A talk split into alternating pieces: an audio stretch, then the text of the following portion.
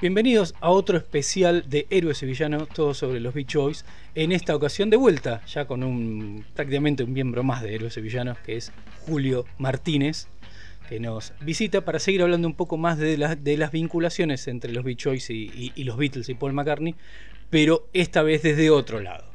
Hola Julio, ¿cómo andás? ¿Qué haces Mariano? ¿Todo bien? Todo bien, todo bien. acá, acá está bastante revuelto el clima, el clima mundial de todo, porque no es solamente porque Paul arrancó, sino como que hay un exceso a la crítica y a, lo que uno pretende como fan que las bandas o los directores o los escritores de alguna película o una serie pretenden. Pues pasa con Star Wars y las series, están todos enojados con la nueva serie de Obi-Wan. Y vos decís, ¿hasta qué punto es sano ya que el fan se exprese?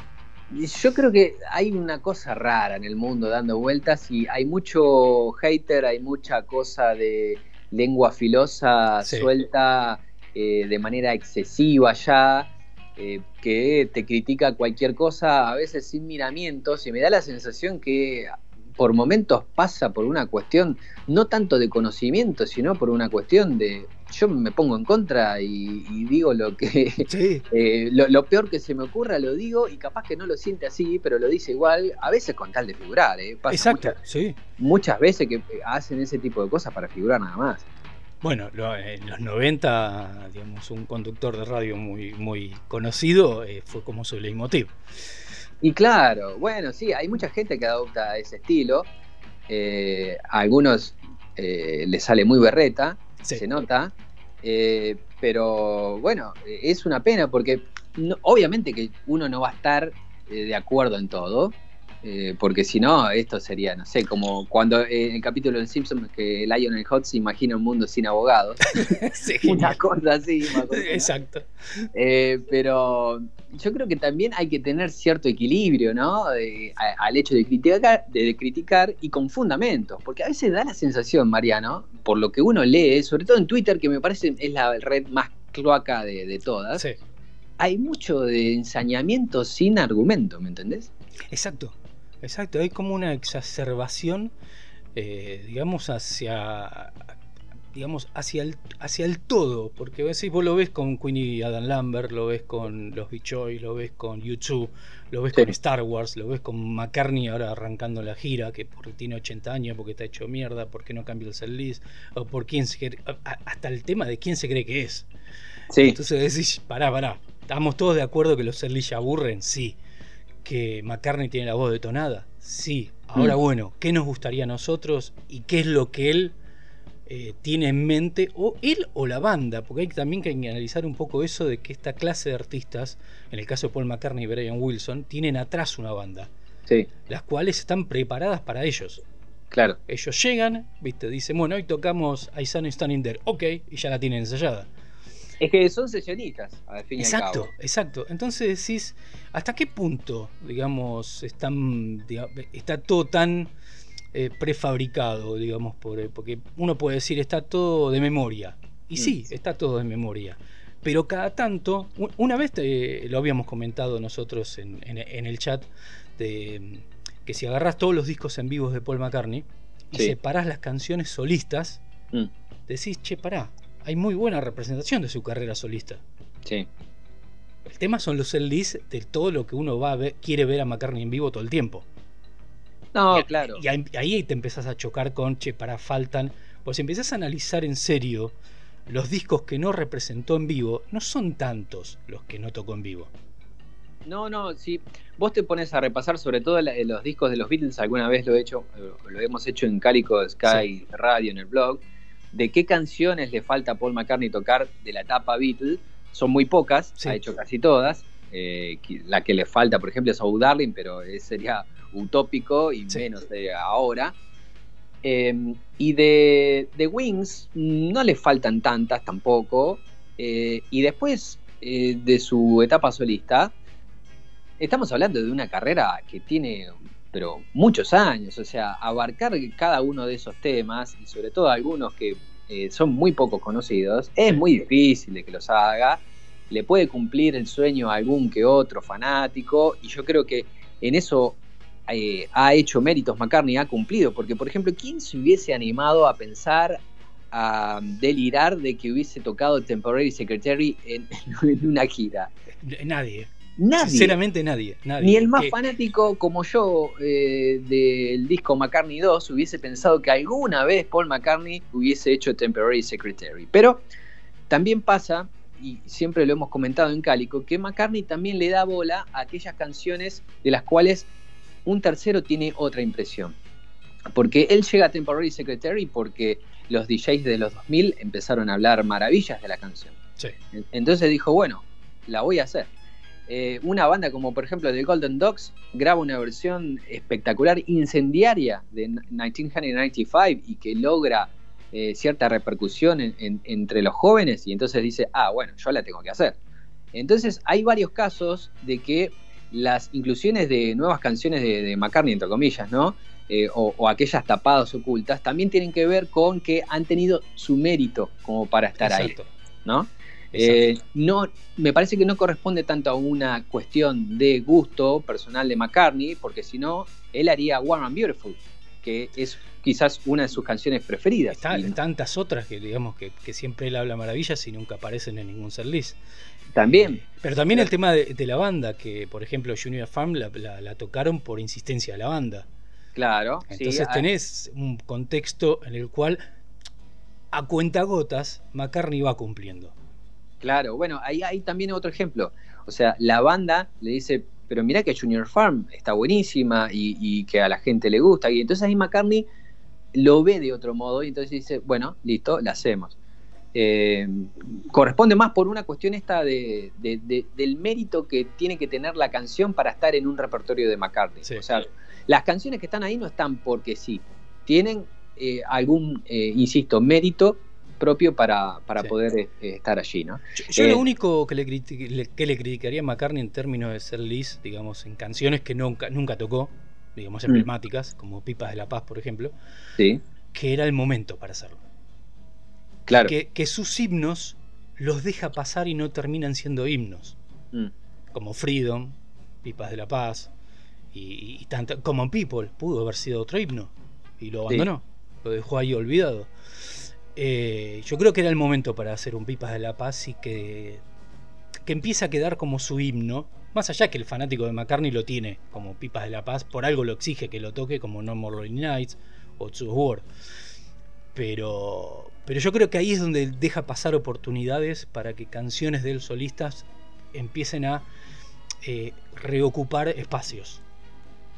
Sí, yo creo que Pipas de la Paz tuvo muchas desventajas para ser eh, interpretada en vivo. Mm. Primero porque es una canción muy, pero muy compleja. La, producción musical de Pipas de la Paz es complicadísima.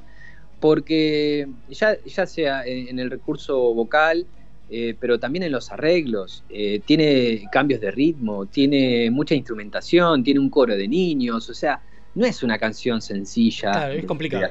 Es muy complicada Además, un McCartney que también, eh, bueno, en ese momento, 82, 83, estamos hablando de una voz eh, increíble, que nos damos cuenta enseguida cuando escuchamos Tug of War, eh, y, la tonalidad también es alta, ¿no? Como suele cantar la McCartney. Y después, ya en los. quizás el momento propicio hubiese sido el 89-90, cuando hizo la, la, gira, el Trip in the Life Fantastic. pero insisto, yo creo que también McCartney le ha tenido respeto por esta cuestión de que son esas canciones, por ejemplo, al estilo, no sé, Tomorrow Never Knows de los Beatles, eh, esas que no podían reproducir en el escenario, yo creo que Pipas de la Paz es una de esas. Sí, eh, viéndolo de ese lado, sí, tal, cual, tal cual. Y después ya perdió el tren, porque en, en, los 90 no la iba a hacer, este, porque también iba a quedar, me parece, un poquito fuera de lugar, y después ya, ya está, porque es una canción también muy, muy popera, y después McCartney con su banda, de, eh, la que tiene ahora y desde los 2002 se puso muy rockera. Entonces, eh, hay, muchos eh, aditamentos para que Pipas de la Paz se, quede afuera. afuera. Una pena, porque ahí pudo haber ocupado también el, lugar Common People, porque también es una, canción media como de ese estilo. Sí, sí, yo creo que ah, en ese tipo de canciones, por ejemplo, Common People, las de Off the Ground, y me parece que tienen un sello de la banda anterior. Sí. Que después eh, resultaría casi imposible para eh, esta banda que está, que está ahora a reproducirla, sobre todo en ese tipo de canciones. Un Hop of Deliverance sí lo pueden hacer. Sí, más simple y lo hizo, digamos, no nos tocó a nosotros, le tocó a Brasil, Hop of Deliverance. Y en Colombia también lo hizo. Y en Colombia, y a nosotros nos tocó Venus and Mars y Bluebird. Así que. Claro, eh, yo pensé que le iba a hacer otra vez acá, a Cop of Deliverance, pero lamentablemente no, no pasó. pero bueno, pero también, bueno, tenemos que, el, digamos, el que fue al recital del 93 fue a ver al McCartney prácticamente en su mejor momento. claro, sí, sin, bueno, sin, desmerecer, obviamente, que por edad no vimos a Wings, pero digamos, en, su, etapa, en su etapa solista. Digamos, casi vimos al McCartney del 89. Claro, sí, sí, sí. Ese McCartney con los chalequitos y todo. Eh, así que ahí tuvimos todo, todo, ese despliegue que para ese momento ese ser era novedoso, con temas Beatles y todo. Entonces era como. Claro. Una, fiesta de decir que tenías mucho de, de McCartney solista y mucho de McCartney, eh, digamos, Beatle. Claro, y además McCartney estilaba mucho eh, por ese entonces, porque también es bastante costumbrista, conservador a veces Paul, ya con cuestiones que vienen eh, de, la época de los Beatles, eh, también promociona, o de Wings, de promocionar eh, el disco que saca en ese momento. Por eso Off the Ground tenía varias, o en su momento hasta Driving Rain llegó a tener Lonely Road, por ejemplo, Driving Rain, ¿no? Canciones que nunca hubiese interpretado Paul McCartney. Exacto, exacto. por eso, viste, haciendo el ejercicio con los discos en vivos, esa crítica que, que, podemos tener como fans ante un nuevo servicio, una nueva gira que dice otra vez la de mi Rowlet eh, pero vos vas a los discos en vivo y tenés una buena cantidad de, de, cuatro o cinco temas de cada disco solista que presentaban esa gira y que armás un, casi un disco triple. Sí, es más. Con temas solistas. Si McCartney ahora saca, por ejemplo, el Back to the Egg Archive Collection y publica la gira británica, el 79, ahí te vas a encontrar con Getting Closer, con All I'm Sir, con Spinning On, con No Words. O sea, con un material solista eh, impresionante. increíble. Fue, una gira, a pesar de que fue una gira chica, fue una gira al nivel de, sonoridad y de, contundencia muy a la de Wings sobre América. Claro, sí, yo incluso te diría, para mí mejor que la de Wings sobre América. Mejor. Sí, sí, sí. Porque ahí empezaba ya con a, meter temas Beatles y ya empezaba como a, a despegarse del pasado negativo de los Beatles. Entonces ya empezabas a tener un Full on the Hill. Un, claro, hizo de Full on the Hill, Let It Be. Let It Be, eh, o sea, tenías unas cosas que te decís, che, mira, está tocando Full on the Hill en el 79. decís, que después lo volvimos a tener en el 89-90, digamos, como que la, continuación de Full on the Hill, que quedó hasta el 89-90. Una gran versión, me encanta esa versión del 89-90 con el discurso de Martin Luther King en el medio. No, esa es, brillante. Sí. Eh, a mí me emociona mucho esa canción. Vos sabés que ya es emocionante eh, la melodía, los acordes de la canción, porque es un, eh, la estructura musical es bellísima, novedosa y, preciosa. Y además él le agrega ese aditamento político, ¿no? Sí. Que, que, está muy bueno, porque tranquilamente él puede asociar ¿no? esta idea del tonto de la colina con aquel ideal de la lucha de, los negros, este, que, bueno, que lamentablemente se, vio eh, truncado de una manera muy trágica por, el asesinato de Martin Luther King, ¿no? Eh, pero eh, es, bellísimo, sí, sí, totalmente. es, increíble, hay muchas... por, eso está bueno, viste, hacer el ante, ante el enojo, ante la frustración, es decir, bueno, a ver, repasemos los discos. Claro a ver eh, qué tocó, qué no, tocó. No seamos tan injustos con McCartney. Claro. Eh, entonces tenés, sí, ¿qué te gustaría? Y sí, que el Salt ya no sea 80% Beatle. Y sí, ya cansa. Pero bueno, ya es el Beatle Paul, ya tiene 80 años, a pesar de que no nos guste. Y ya es la leyenda Beatle. Claro, que es eso. Que como estreno sea Lot Me Do, pero yo tengo una experiencia con Lot Me Do en el 2019. A ver. Digamos, yo estaba en una platea VIP y a tres asientos lo tenía David Lebón. Sí. Y cuando empieza Lot Me Do, lo veo desmoronarse a David Lebón llorando de emoción. claro. Y ahí entendí. Claro. Obviamente, para nosotros que no vivimos cuando salió el single de Lot Me Do o Quiero tener tu mano, que fueron disruptivos en ese momento, en esa década, digamos, la importancia que tienen esas canciones. Una las tiene como si, Let Me Do, una canción estúpida. Claro. ¿Viste? Let Me Do, jaja, listo. Eh, pero la importancia que es para un montón de gente que estar escuchando ese primer single que escucharon de una banda que no conocían. Claro. Porque era, prácticamente era totalmente desconocido. Eh, y lo entendí al ver al, emocionado a David León. Claro, sí, sí. Y decís, ah, claro, que a mí me emociona, yo qué sé, que, que, yo qué sé, que toque eh, Venus y Marte. Sí, claro. Eh, pero bueno, viste, así está bien, está bueno también que toque Lot Me Do, más allá de la controversia de decir, ah, el estreno de la gira Lot Me Do, no digo de esta gira, digo de cuando la empezó a tocar. Claro. Si no me equivoco, fue la del 2019. 2019, sí. Sí, sí, creo que la del Freshen Up. Sí, Freshen Up. Eh, entonces sí, sí, pero también está bueno que toque eso, que toque Los Mad Little Girl, viste, que cada tanto aparezcan esas canciones, eh, eh, digamos, sonzas, pero con historia pesada. Claro. Sí, a veces, a veces también sucede que, sobre todo en el fanático de Paul, y aquellos que los fuimos a ver varias veces, está la, queja de la abundancia, ¿no? Porque, claro, como lo fuiste a ver varias veces, es eso. Quiere que el show sea totalmente diferente pero hay mucha gente que no lo ha visto a Paul McCartney.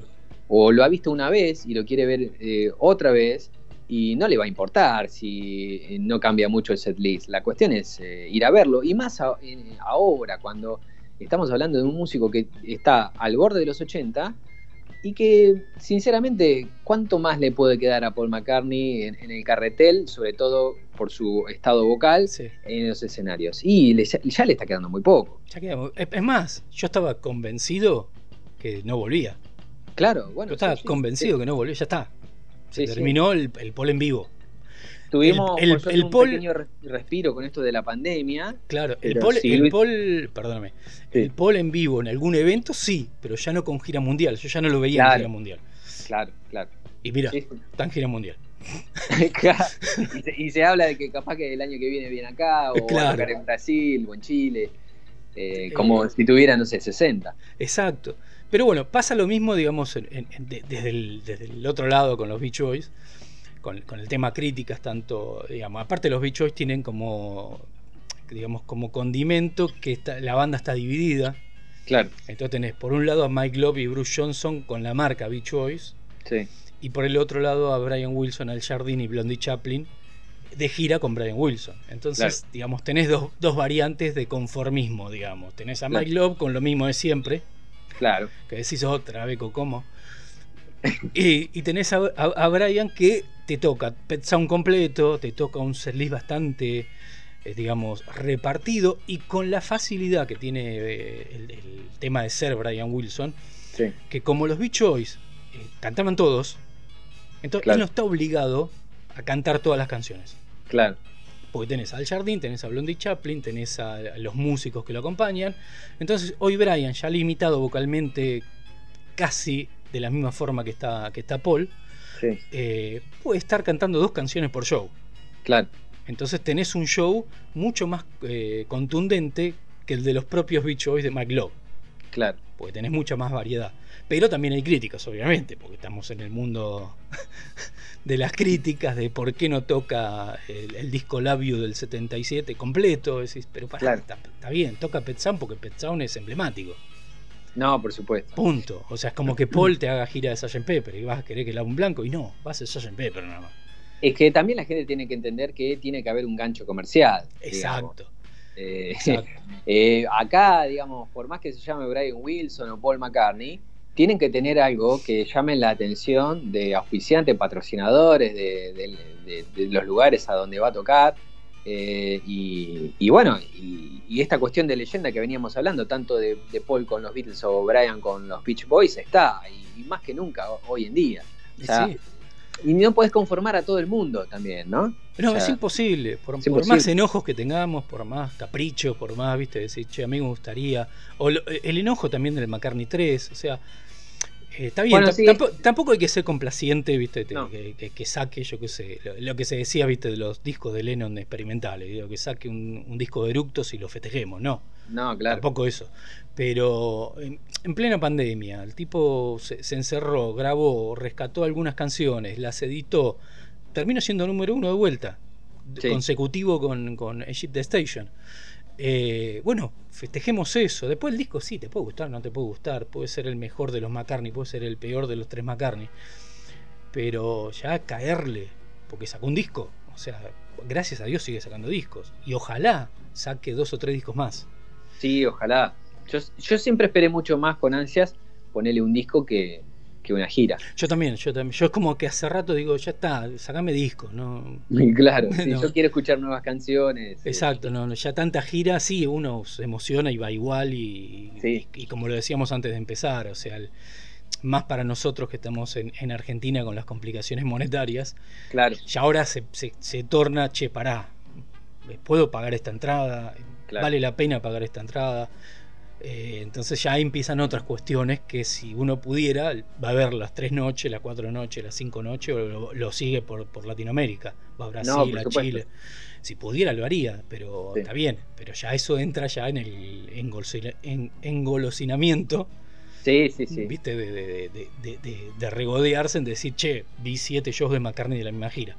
Pero... yo, yo te digo, eh, con McCartney perdí por goleada, lo, lo asumo, me, ha ganado, yo creo que estamos 10 eh, a 0, nunca le pude hacer un gol, porque cada vez que eh, vino acá, alguna vez lo pensé, digo, che, pero eh, el show es más o menos parecido, tengo que ir, porque implica a gasto y demás, como por ejemplo el 2016. Me fui hasta Córdoba, o sea, me tuve que pagar el avión, el hotel, ni hablar la entrada. Sí. Eh, para ver un show que más o menos también viene siendo eh, parecido a, lo que estamos escuchando o viendo hoy en día, pero eh, me termina ganando, porque después termino aceptando, después termino comprando, o cuando con Facu Lima nos fuimos a Brasil, que, me terminó convenciendo y, fuimos a ver el, show en 2017. pero ¿sabes qué pasa, Mariano? hay mucho prejuicio cuando uno lo analiza desde su casa, a través del celular, de la televisión, la computadora, lo que sea, y después cuando estás en el concierto, estás viendo el mejor show del mundo y te, y te vuelve a atrapar y vos decís, y te toca Let Me Roll y vos estás contento, y te toca Let It Mean y estás feliz, y te toca, no sé, Eleanor Rigby y, la cantás.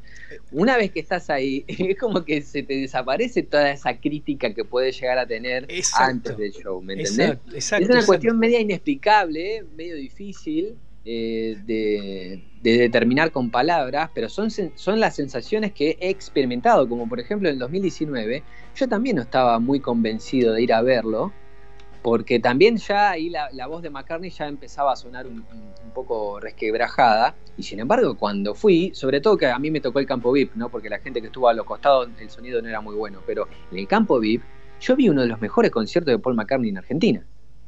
A mí me tocó la platea del costado derecho. Y se escuchaba abajo. Claro.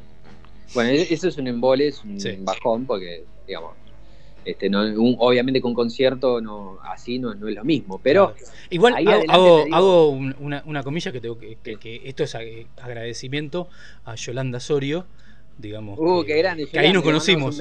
Claro, que nos invitó al programa que fui a ver en el 2019 a Paul McCartney porque ella me regaló la entrada.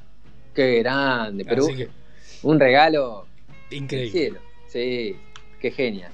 Así que, que, yo no iba a ir. Yo estaba como que no, no, no, no llego, es imposible, no puedo, que esto que lo otro, y pum, y apareció Yolanda con, la entrada. Bueno, anda. Mira qué grande, pero es un regalón Un regalazo. Eh, así que por eso digo, siempre, siempre te gana de alguna forma Siempre, Siempre te gana McCartney. Sí, sí, una cosa, ¿viste A mí me pasó particularmente con, la discusión, para, abrir un poco el, juego con el tema de las críticas, con el tema del presente de Queen. Sí. Eso no es Queen, eso no es Queen, y eso no es Queen. Sin Freddy no es Queen. Hace 30 años se murió Freddy. Seguimos con. Si es Freddy no es Queen. Sí. Gran culpa es de la banda que no volvió a grabar discos.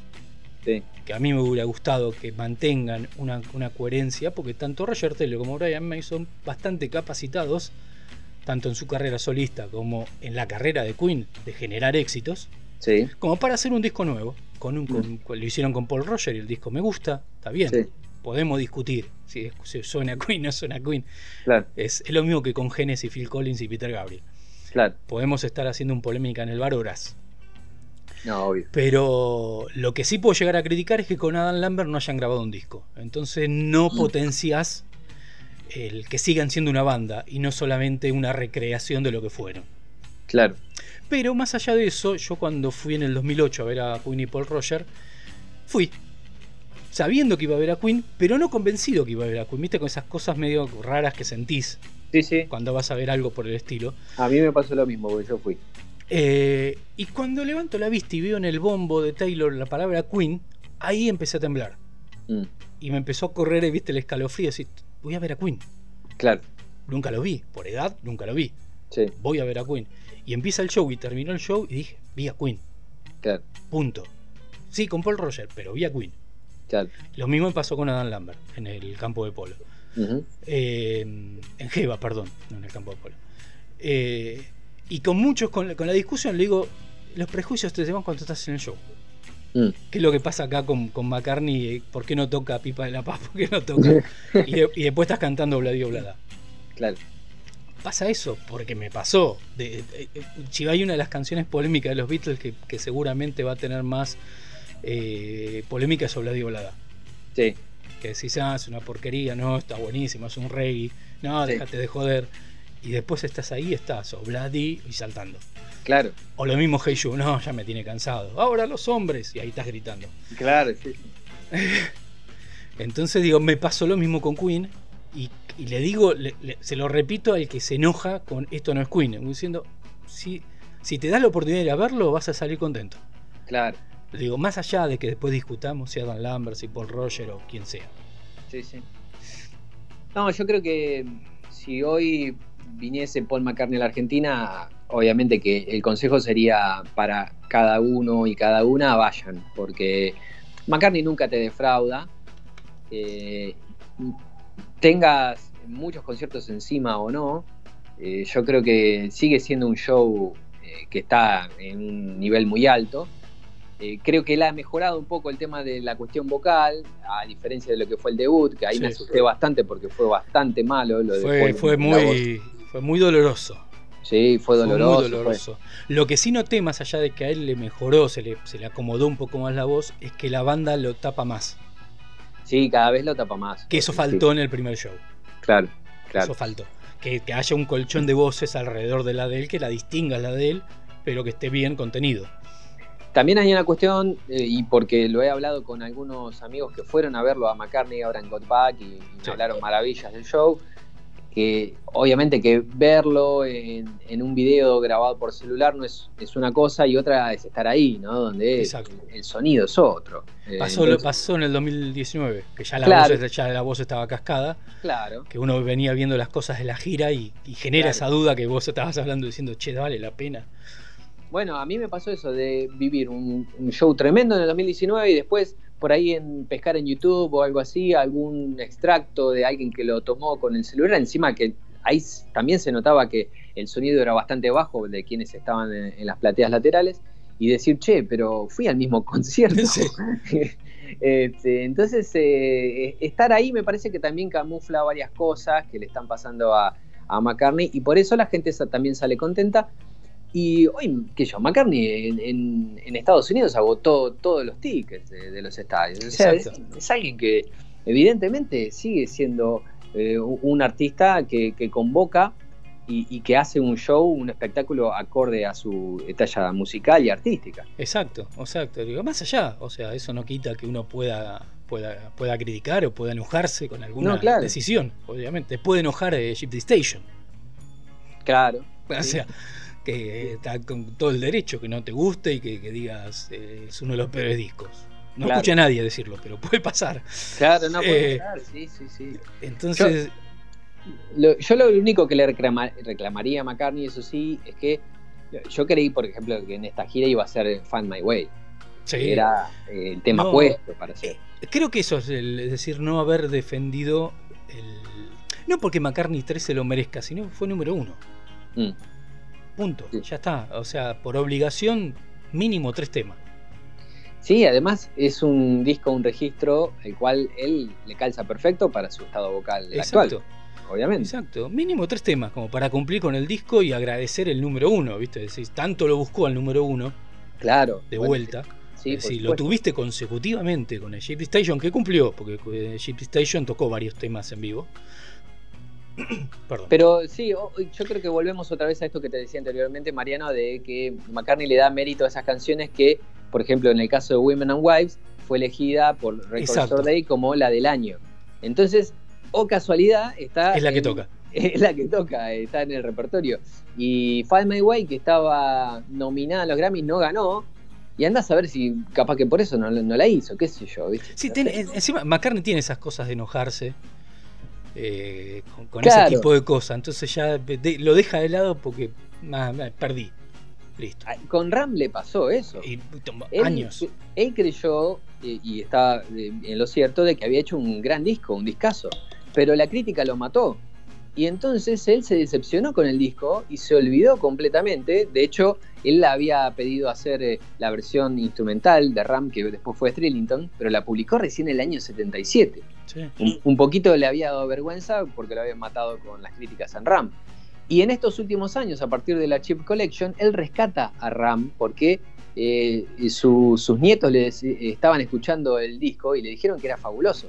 O sea que volvemos otra vez a esto de que McCartney le da bola a lo que le dicen los terceros. Él eh, está muy pendiente de lo que le pueda llegar a, decir un crítico o también un fan eh, y, puede quedar muy contento o muy decepcionado. Exacto.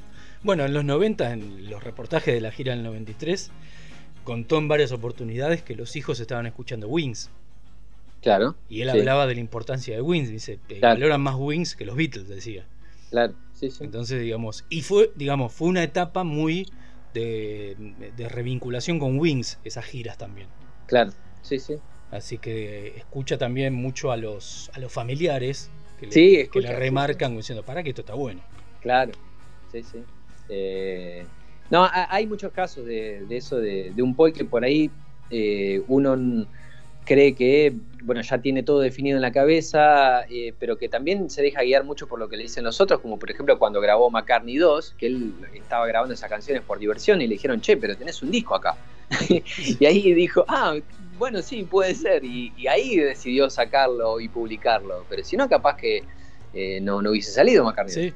Sí. aparte que ya lo arrancó grabando con Wings, eh, digamos como que hubiera terminado siendo totalmente distinto y ya desde el, desde el arte de tapa, que tienen todas las fotos del mismo tipo de fotos que las que venía haciendo Linda, y que hubiera sido completamente distinto. Sí, sí, sí. Eh, hubiera sido un disco de Wings eh, hecho y derecho y no una cosa experimental. Claro.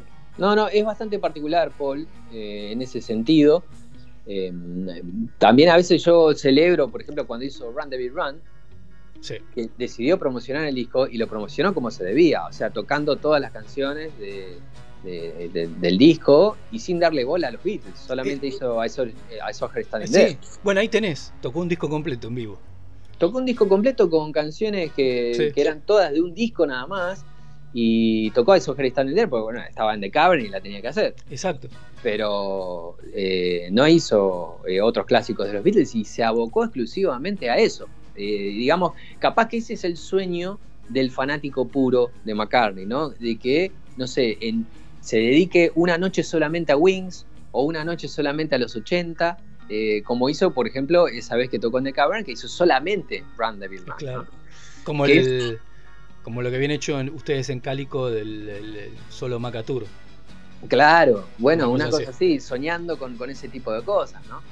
Pero bueno, lamentablemente eso ya no va a ocurrir, no, no. va a suceder.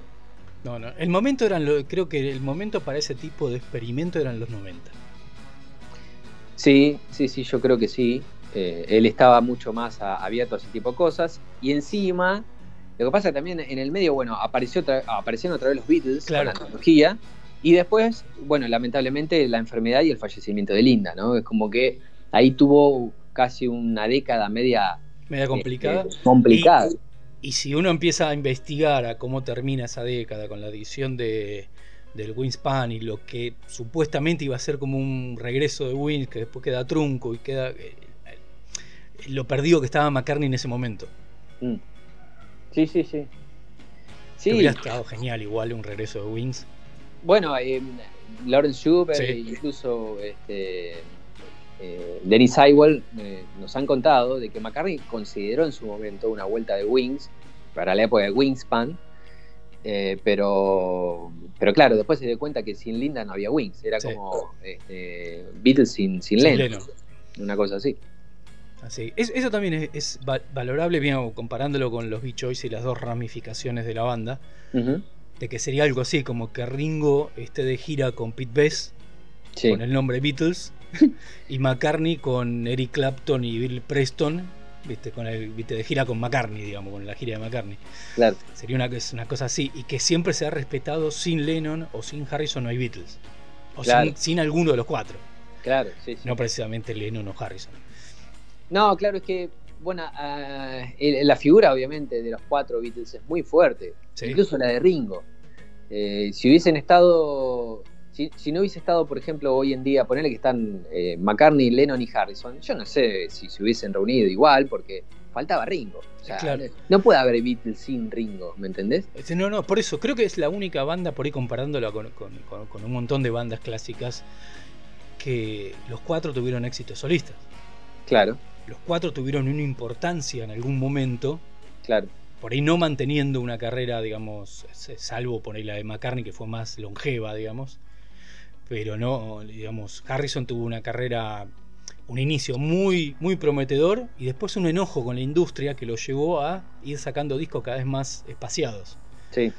Eh, Ringo tuvo sus picos y sus, bajos, Lennon tuvo su historia, pero todos tienen un disco.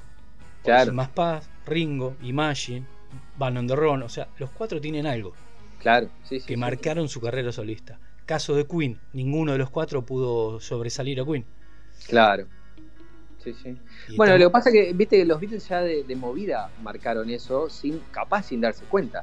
Ayer estaba escuchando Please Please Me, y vos tenés eh, las canciones eh, de Lennon y McCartney, están los covers, pero hay, hay una canción que canta Harrison, hay una canción que canta Ringo, digamos, ya ahí te mostraban de que era una banda y que los cuatro, de alguna manera, podían eh, sobresalir, digamos, trataban de, de, de, a ver, de que hubiese cierto emparejamiento en ese sentido. Porque los Beatles siempre generalmente fueron una banda bastante democrática en ese sentido. Sí.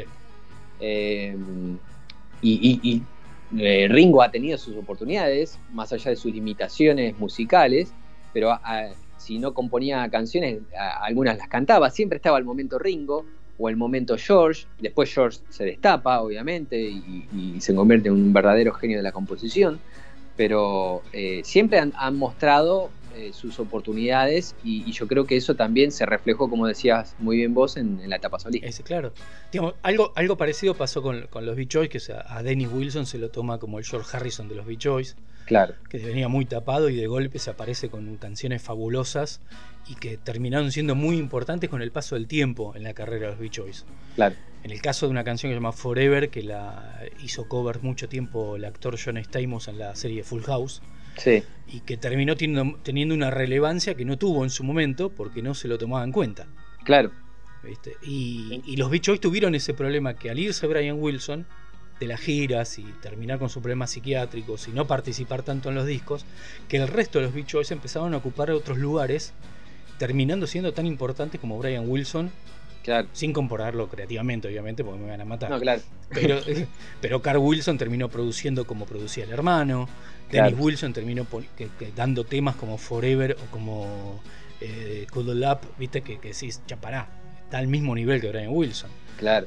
Entonces, digamos, el tema que, bueno, los Beach Boys tienen una historia de decisiones cerradas, mm. peleas internas que terminaron dinamitando, digamos, un poco la imagen de la banda de, lo, de, lo, que tuvieron que haber sido, eh, a la par de los Beatles. Digo, más allá de gustos y más allá de, cómo uno puede llegar a tomar a cada banda, eh, siempre, los verdaderos rivales de los Beatles eran los Beach Boys y no los Rolling Stones. Sí, tal cual, eso. compositivamente, creativamente, siempre fuimos los, los Beach Boys, Beatles y Beach Boys, y ni siquiera enemigos. porque compartían canciones, se mostraban las canciones.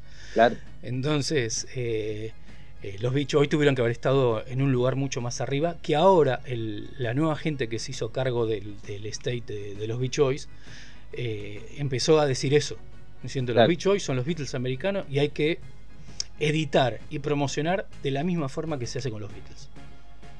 Sí, también pasa por una cuestión marketinera, ¿no? Porque eh, vos fijate lo bien que hicieron los Stones en su momento, cuando dijeron, bueno, vamos a mostrarnos como la cara opuesta a los Beatles. Y eso les, recontra rindió. Y ya no estábamos hablando quizás por ahí de cuestiones musicales, sino una cuestión de, aspecto o de actitud, ¿no? Frente a, eran los chicos buenos contra los chicos malos. Eh, está bien que, digamos, la rivalidad también se da comillas, y fomentada por el periodismo por una cuestión de cercanía en lo que tiene que ver con Inglaterra, ¿no? Exacto. Este, una banda de Liverpool encima contra una banda de Londres, ¿no? Este, como si fuese acá una banda de Capital Federal contra una banda, qué sé yo, de, Mendoza, por Claro, eh, una, cosa así. Pero... Una cosa así. Pero eh, también, eh, claro, yo creo que a los Beach Boys también le faltó eso, ¿no? También e, esa cuestión, esa explotación comercial marketinera que, es importante en cada banda este, para, darla a, conocer más allá de la calidad musical que pueda ofrecer. Y que en un momento compartieron jefe de prensa, eso es lo más raro. Claro. en un momento el jefe de prensa de los Beatles era el mismo. Entonces ¿cómo no se pudieron, eh, eh, digamos, potenciar una a la otra desde una manera, digamos, de competición y hasta por ahí de rivalidad en un número uno, que, en los charts estaban, porque eran los Beach Boys estaban en el puesto 2 o 3, mientras los Beatles eran en el puesto 1. Y los Beach Boys le sacaron el puesto 1 a Churray con Helmi Ronda y después los Beatles se lo sacaron con, eh, este, como ese, ahora no me acuerdo el tema. Y después los Beach Boys le, ganaron con Good Vibration y era como un, viste, ahora me toca a mí, ahora te toca a vos, pero no se potenció eso. Claro. Sí, sí, se le dio mucho más bolilla siempre a la, cuestión Beatle o, Stone. O Stone, claro. Siempre fue, eso. Claro, y no. Yo crecí con eso. O sea, lo, primero que, me inculcaron o lo primero que vi fue eso: Beatles versus Stones. Exacto. Es que hasta, si no te metes en la historia de los Beach Boys, no te empezás a dar cuenta de, del ida y vuelta que hubo y de que muchas cosas que se le atribuyen como primera situación a los Beatles, la primera situación fue en los Beach Boys. Claro. Desde la producción, desde la importancia de un álbum, desde el baterista que canta, desde un montón de cosas que arrancaron más que nada con los Beach Boys. Claro. Y esto no quita la importancia, porque los Beatles marcaron algo que es que los Beach Boys no lo hicieron. No, es que también los Beatles fueron muy vivos e inteligentes en ese sentido en varios, pero en esos también, eh, eh, esta cuestión de estar siempre atento, atentos a eh, cuestiones que sobresalían capaz en otra banda y no ser, digamos, entre comillas, delincuentes muy expuestos, digamos, robar pequeñas cositas de cada uno. Y, amalgamaron todo, porque los Beatles sacaron cosas de Chuck Berry, sacaron cosas de Beach Boys, sacaron cosas de Buddy Holly, de Elvis Presley, de Little Richard, y con todo eso se fueron formando y creando también su propia identidad, obviamente, pero ellos fueron muy astutos, muy hábiles en eso. Sí, y aparte muy... No me acuerdo si es en el libro de, mm, de Jeff Emerick, que cuenta cuando Paul se iba a pelear con los eh, directivos de, de Para que lo dejaran grabar el bajo como lo grababa Brian Wilson. Claro. Creo que es en ese libro. Eh, estaban muy atentos a ese tipo de detalles. Claro. Mirá cómo graba tal. Yo quiero grabar así. Y estamos hablando también, Mariano, de una época en la cual no es como ahora, que vos te enterás todo rápidamente. Eh, en ese momento, bueno, este, fíjate lo, atento que, estaban ellos, que, podían enterarse, por ejemplo, o, investigar, indagar sobre cómo Brian Wilson tocaba el bajo para que McCartney lo pueda replicar. Exacto. Y aparte, cuando te enterás de esas historias, decir, bueno, cómo Brian Wilson escuchó Robert Soul y le partió la cabeza. Mm. En, la casa de David Crosby se juntaron todos a escuchar el nuevo disco de los Beatles. Sí y que todos quedaron maravillados porque el disco tenía una cohección. Claro. Y encima estaban escuchando la versión de Capitol.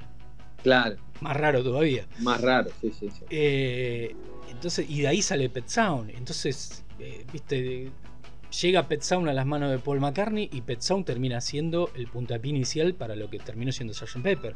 Claro. Y, así con, con, un montón de decisiones que después una banda las replicó más tarde, más temprano, como por ejemplo volver a las raíces. Los Beach Boys lo hicieron en el 67 con Wild Honey. Grabaron austeramente en el estudio de la casa de, Paul McCartney, decir, de Brian Wilson, eh, sin producción de Spector, ¿viste? como hacía Brian Wilson. Eh, y los Beatles después lo hicieron con lo, lo, quisieron hacer con Larry B. Claro. O sea, siempre estaba esa cosa de decir, che, para, esto está bueno, hagámoslo también. Sí, sí. Eh, sí, e, eso ha pasado mucho eh, en la historia de, los Beatles. Eh, insisto, de, esto de estar muy atentos a, lo que tenían a su alrededor, eso también McCartney lo, lo ha puesto en práctica muchas veces en su etapa solista. ¿no? Sí, bueno, en los 80, con, rodeándose con Stevie Wonder, con Michael Jackson, claro. con Peter Gabriel, con Phil Collins. Por eso es tan ecléctica la carrera solista de McCartney, porque no se ha quedado solamente en, una fórmula y ha tenido en cuenta todo lo, que le pasaba alrededor. Y dependiendo de la época, era eh, la New Wave, eh, era la canción pop, era el rock, eh, eran los 80 y, así se fue este, adaptando y amoldando a, distintas formas. Lo, interesante que hubiera sido, porque Lennon también lo hacía en los 70 con, Elton John, con David mm, Bowie. claro. Eh, una de las canciones que, escucha Lennon como que le llama la atención es Crazy Little Thing Called Love junto con Coming Up. Claro, que le generan esas ganas de volver a, grabar. Y vos decís, ¿qué hubiera pasado con Lennon en los 80? ¿Hubiera hecho un dueto con Freddie Mercury? ¿Hubiera hecho algo con Michael Jackson? ¿Hubiera, ¿Para dónde hubiera ido? Sí, eh, es un eh, un, lindo pensamiento ese en el sentido de para dónde, o, por lo menos hubiese sido, digamos, de alguna manera eh, revelador, ¿no? Porque, claro, ¿para dónde hubiese disparado Lennon? ¿Se hubiese sentido cómodo con, eso, con los 80?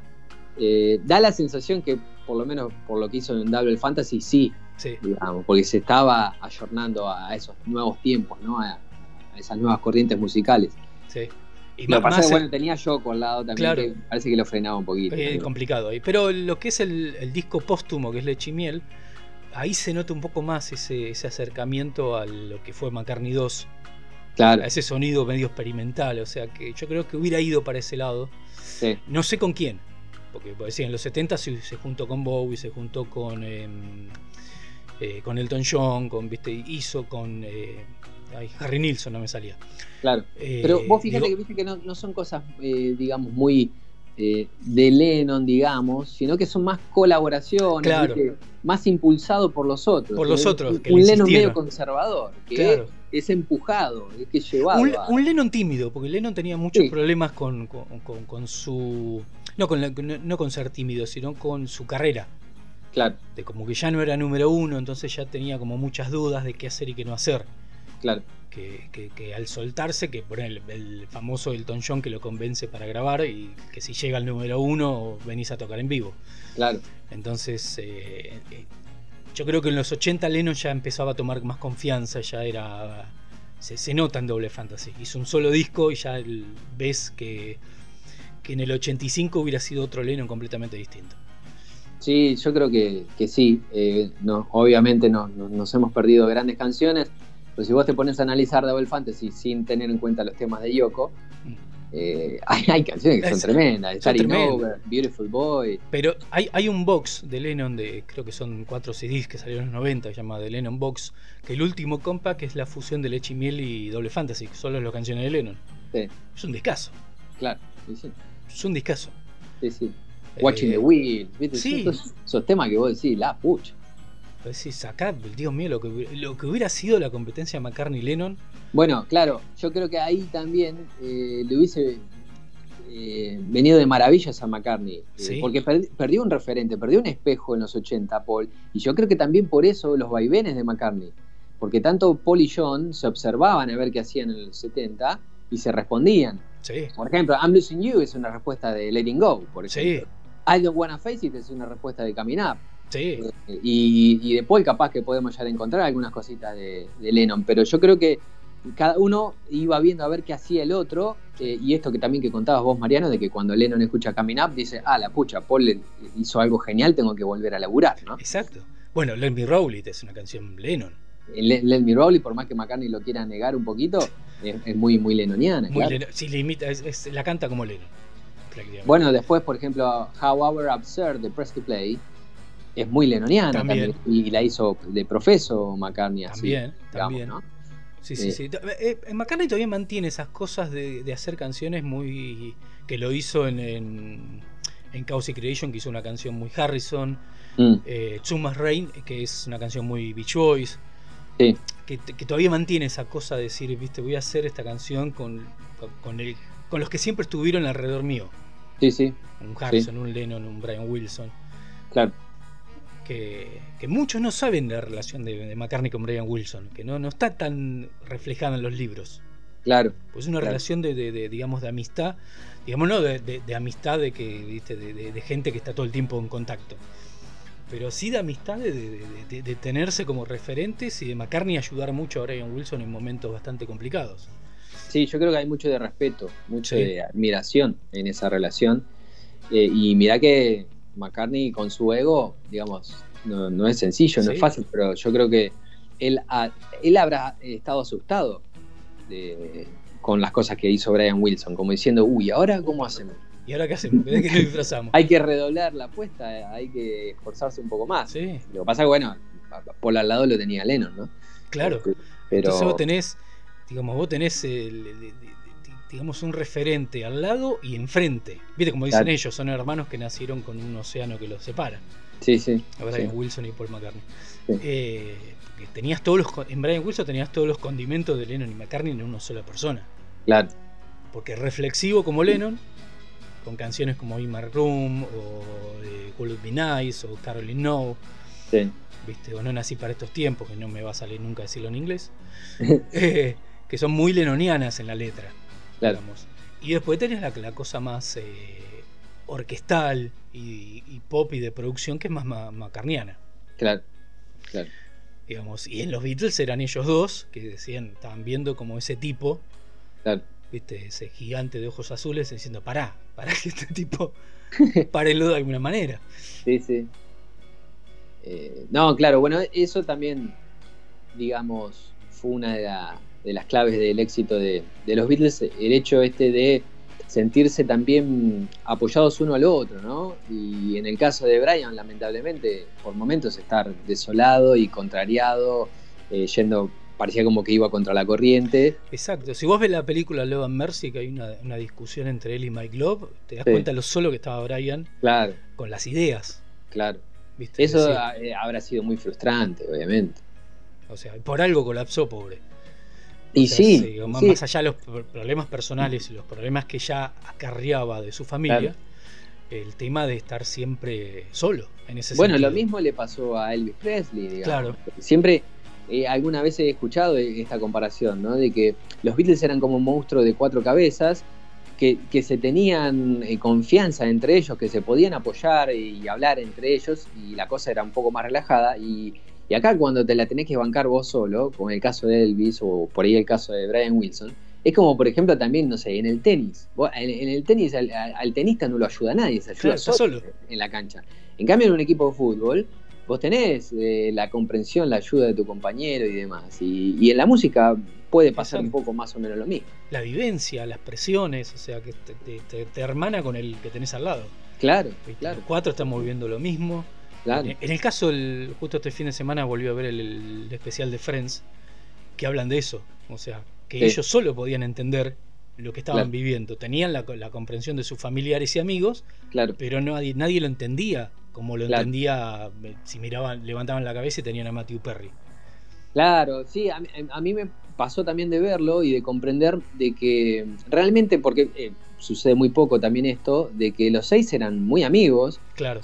Eh, y también ese es una clave del éxito. Y, que pasaba con los Beatles. Yo creo que los Beatles eran amigos, hasta hermanos, te diría. Entonces, este, eso también eh, ayuda a, eh, construir el éxito, a, tratar de mantener un poco también los pies sobre la tierra. es que los ves con pequeños detalles de cuando se juntan Mm. que creo que es en el documental de Martin Scorsese que, que muestran una reunión de, para el libro de Anthology. que llega Paul y Harrison lo carga con la campera de cuero. Claro, la campera ecológica. Claro, y la forma que lo carga, te das cuenta que son hermanos. Sí, son hermanos. Viste que decís, más allá de la, de la discusión y las peleas y los problemas monetarios que hayan tenido, eran hermanos. McCartney lo dice siempre, era mi baby brother. Claro, Harrison era su hermano menor. Eh, sí, sí, sí, no, tal cual. Eh, yo creo que muy pocas veces se ha dado en la historia de, la música, de los grupos, de que estuviesen tan hermanados, ¿no? Los, integrantes de una banda. Es claro. En el caso, en el caso de Queen, ayer vi un reportaje a Brian May que le preguntaban por John Deacon y dice, no, no, no va a pasar. John Deacon mm. está retirado, no tenemos contacto, lo queremos mucho. No descarto una reunión con John Deacon, pero no arriba un escenario. Claro, claro. Entonces ya ahí sí te das cuenta que ya ellos por más unidos que hayan estado en su momento, no terminaron con una relación de hermanos, salvo Brian y Roger. Claro. Ahí sí, porque fueron los que fundaron la banda, particularmente la, banda inició con ellos dos. Sí, sí. Entonces ahí sí como que hay una, una hermandad. Y si Freddy estuviera vivo, yo creo que ellos tres sí estaría ese núcleo es probable. De, hermandad entre ellos tres. Pero John Deacon fue rancho aparte. O sea, decidió retirarse del mundo. Porque muchos creen que es por la muerte de Freddy. No, se retiró del mundo del espectáculo. Sí, viste que él tampoco. Nunca fue. Eh, me acuerdo de alguna declaración, de no sé si la leí o la escuché, de que él, digamos, no se había involucrado eh, tanto en la banda eh, recién en los primeros años y recién lo hizo en el 74-75. O sea, claro hablando de, un tipo, un bicho raro, ¿no? De, que incluso, no sé, cuando, cuando uno lo, veía con Queen, es como, no sé, Iniesta, ¿viste? Era un oficinista, digamos, no, era una estrella de rock, digamos. Exacto, exacto. O sea, vos lo este veías en los shows con, con esos shortcitos, ¿viste? Que claro, que... vos decís, este tipo, o sea, vino, vino de la playa a tocar acá, ¿viste? Claro. Eh, entonces decís, bueno, ahí sí se rompe un poco esa, esa, pata ¿viste? De, los cuatro cimientos. Que sí, estaban entre ellos tres, entre Freddy y Roger. Freddy y Roger eran los más amigos, claro. digamos, más, hermanados entre los dos. Eh, y que hoy lo mantienen Brian y Roger. Te das cuenta que son familia y cómo se, que se funden entre ellos y saben de cómo las decisiones de uno y el otro se respetan y decís, vos sabés qué decisión de Queen es de May y qué decisión de Queen es de Roger y cada uno apoya la decisión del otro, ¿viste? Entonces es... Y están esos chistes. la historia de los Beatles es muy mágica en todo sentido, es como un, no sé... es eh, única. Eh, es única. Es única. Vos podés decir, sí, hay bandas mejores que los Beatles. Sí, seguramente. hay artistas mejores. Sí, más bien que hay. Pero la historia de ellos repito con los Beach Boys, los Beach Boys fueron los que abrieron el camino en términos de producción, en términos de pelearse con el directivo, en términos de cómo grabar. Pero ¿quién se llevaron los laureles? claro. Los Beatles. Sí, sí, sí. Así que, y, porque fueron, fueron algo mágico. Punto. O sea, y no por desmerecer a los Beach Boys o a quien haya sido, de Verst, eh, yo qué sé, Bob Dylan, porque tan importantes como, como ellos, ¿viste? en la historia de la música no, sí, otras bandas. supieron ser los voceros de algunas cuestiones que andaban dando vuelta por ahí y que capaz que el común de la, de la masa societaria no lo advertía, pero los Beatles lo agarraban y lo, convertían en oro. Claro. O sea, eh, fueron la voz cantante de muchas cosas. O sea, ¿quiénes ocupaban los cuatro primeros puestos muchas veces? Claro. Ellos mismos. Entonces digo, más bien, obviamente que ellos fueron la, la, vidriera de todo lo que venía atrás. Claro. Entonces, eh, y así fueron en su carrera solista, porque siguieron siendo relevantes. Lennon, ni hablar. No, claro. Lo que es Lennon eh, simbólicamente, justa e injustamente. Podemos discutir horas sobre si es justo que Lennon sea, sea la imagen de lo que se lo, se lo fomentó, dicho por el mismo Julian. Como diciendo, a mi papá lo, le, crearon el eh, Martin Luther Lennon. Claro. Pero pero sigue siendo relevante. Imagine sigue siendo Imagine, viste, Plástico No Van sigue siendo Plástico No Van. Lo mismo Harrison, o sea, marcaron un antes y un después en todo momento. Claro, tal cual. Así que, así que bueno, llegamos hasta acá. La verdad que no pasamos ni un tema, fue genial. sí, tocamos todos los temas al final, Mariano. sí, no, no, no, fuimos para todos lados. Eh, y bueno, que, se siga repitiendo. Igual este, estoy como generando un héroe de villanos por lo menos una vez por mes para ir eh, agilizando un poco más el, oxidado héroes de villanos que quedó tras la pandemia. Está muy bien, sí, eso hay que mantenerlo. Y por supuesto también en algún momento estarás invitado otra vez a Cálico Skies Radio. Ahí, ahí estaremos, firme. Ahora que estamos armando el, top 80 eh, de Paul de las canciones, eh, te agradezco por el envío de tus 20 favoritas. Sí. Eh, alguna sorpresa que he visto por ahí, pero bueno, ya la gente, ya la gente se va a enterar. Complicado cómo armar 20 de una discografía de Dios mío. No, muy difícil, muy difícil, pero bueno, no imposible. No imposible, no imposible. Pasaron cuatro listas fundidas en una de 20. Claro, una cosa así, pero, pero bueno, ya será develada en, su momento en Cálico. Por supuesto. Así que bueno, bueno, eh, Julio, muchas gracias por, por, aceptar la invitación, por participar en este debate ante lo que está pasando, que es criticar a todo momento a todo. Sí, sí, yo le diría a esa gente que, que baje un cambio, que disfrute, que se relaje. Es disfrutar, es lo que le decía ayer a un amigo con el tema de la serie Obi-Wan. Decís, eh, estás viendo una serie de Obi-Wan, estás viendo Star Wars. Claro. Pero no entendiste que Star Wars es una novela venezolana. Lo hizo Lucas. Claro. O sea, relájate. ¿Te puede gustar o no una película? Sí. ¿Te puede gustar más una serie que la otra? Sí. Claro. Pero ya pretender que un Jedi se comporte como vos querés que se comporte. Claro. Aflojemos, eso es obvio. Ah, miremos, claro, disfrutemos. Pero... Peace and love, dice Rick. Exacto, peace and love, peace and love. perfecto. claro. Así, hay una cosa que me quedó suelta cuando hablamos del, de la gira del 93. Dime. Que no tuvimos tres conejos en el 93. No hubo tres conejos. No hubo tres conejos en el 93. Claro, bueno. Apareció en el 2010. Y ahí no se fue más. No se fue más, sí. Cada vez que lo hizo, este, cada vez que vino lo, comentó. Lo que, sí en el, lo que sí en el 93 habló mucho más en castellano durante todo el show. Claro. Trágicamente habló en castellano en casi presentando todas las canciones. Y lo tenía Nito Mestre, viste que le pasaba lento. Exacto. Estaba, más, coachado. ya en el 2010 ya fue tres conejos, tres, cuatro cosas en castellano y listo. Y, punto, listo. Y punto. Pero, pero bueno, tres conejos. Más allá, es lo mismo que la da. Insultamos los tres conejos, pero cuando estamos ahí estamos con tres conejos en un árbol tocando. Te igual, ¿viste? Es, tierno ese momento, qué sé yo. Es macabro en la escuela de pequeño. un gran. Así que bueno, bueno, un abrazo grande Julio y bueno, nos estamos encontrando en Cálico en el próximo de Sí, en cualquiera de los dos y ya reitero, Mariano, siempre es un placer eh, charlar con, vos eh, y, estar en, este gran programa. igualmente, igualmente, agradecido aparte de poder debatir sobre estos temas que nos apasionan. así que nos estamos escuchando en el próximo programa de Héroes y Villanos.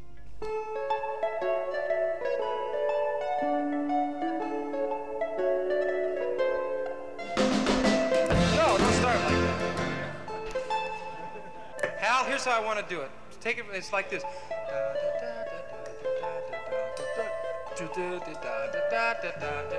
Boom. Two, three, four, bottom.